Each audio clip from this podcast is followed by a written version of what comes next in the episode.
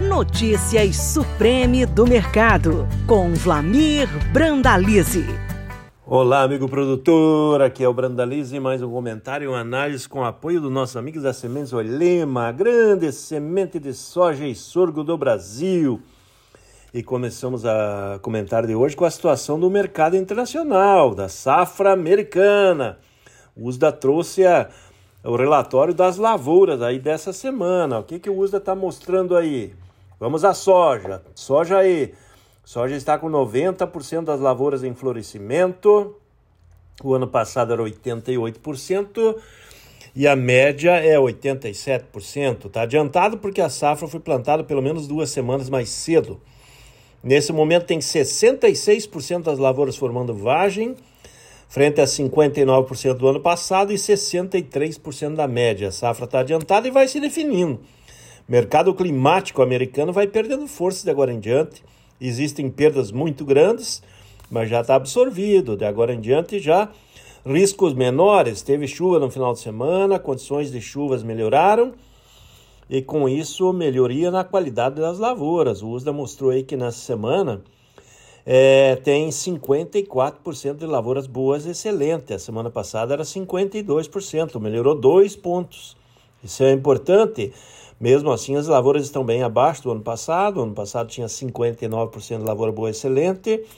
Há perdas importantes na safra e nessa semana o cálculo em cima dessa condição de lavouras aí de 54% de boas excelentes é uma safra de 112,7 milhões de toneladas e não as 117 milhões de toneladas que o USDA apontou no relatório da oferta e demanda de julho. Então, safra americana evoluindo, condições melhoraram, houve chuvas, mas a safra vai ter perdas, e perdas importantes aí, né? A primeira estimativa de safra dos Estados Unidos era de 122,7 milhões de toneladas, e agora está se vendo uma safra praticamente de 10 milhões de toneladas a menos do que era o potencial inicial.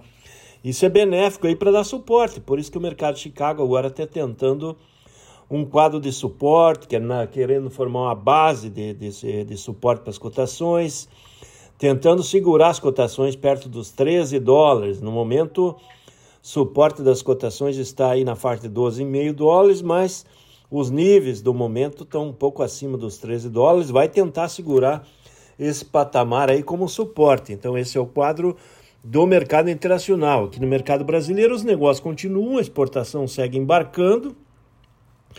Os dados aí da CSEX da primeira semana de, de agosto, com apenas quatro dias úteis, a soja completou 1.425.300 toneladas, frente a agosto todo do ano passado, que foram 5.945.000 mil toneladas. No acumulado de janeiro até agora, até agora essa primeira semana de agosto, a soja está com 74 milhões e 500 mil toneladas. O ano passado eram 62 milhões de toneladas. Estamos com um recorde histórico de exportação até o momento. E nesses primeiros quatro dias úteis da exportação de soja, farelo e óleo, o complexo soja já trouxe 1 bilhão e 29 milhões de dólares em faturamento. Então isso dá um volumezinho aí de 5 bilhões de reais, mais ou menos, em caixa nos primeiros quatro dias úteis do mês de agosto, ou seja, 1 bilhão e 250 milhões de reais é, diários que está entrando com divisas aí da soja e os derivados. As negociações têm fluído e nesse momento temos aí perto de 45 milhões de toneladas ainda a serem negociadas. Mas o produtor está vendendo mais soja e segurando milho. É isso que está acontecendo nesse momento aí a nível nacional. Com relação a milho, falando em milho, o USDA também mostrou a qualidade das lavouras. 93% das lavouras de milho estão em florescimento, já praticamente tudo. A formação de espiga já atingiu 47% das áreas, também acima do ano passado, que era 42%. 8% das lavouras de milho já estão formando o grão, enchendo o grão que deve ter as primeiras colheitas no final de setembro. O ano passado era 6% e nesse momento 57% das lavouras boas excelentes. Semana passada era 55%, também melhorou dois pontos. E o ano passado era 58%. Então as lavouras estão também com perdas, mas melhoraram a qualidade nessa semana. Nesse momento, nossa projeção em cima dessa condição é 364 milhões e 200 mil toneladas de milho e não 389,2 milhões de toneladas, como apontou o USDA em julho. O USDA vai ter que corrigir para baixo aí a produção de milho no seu novo relatório de oferta e demanda.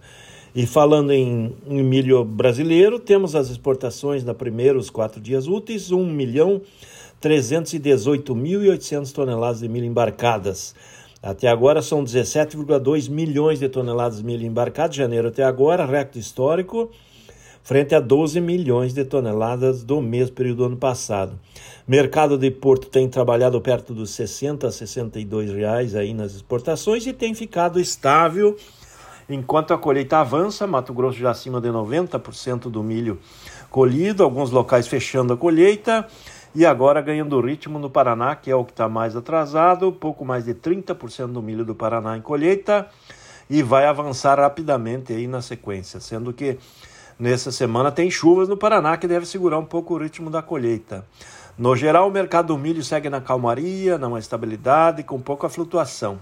É isso aí, amigo produtor. Aqui foi o Brandalize, mais um comentário, uma análise com apoio dos nossos amigos da Sementes Olema a grande semente de soja e sorgo do Brasil. Um grande abraço, até o próximo.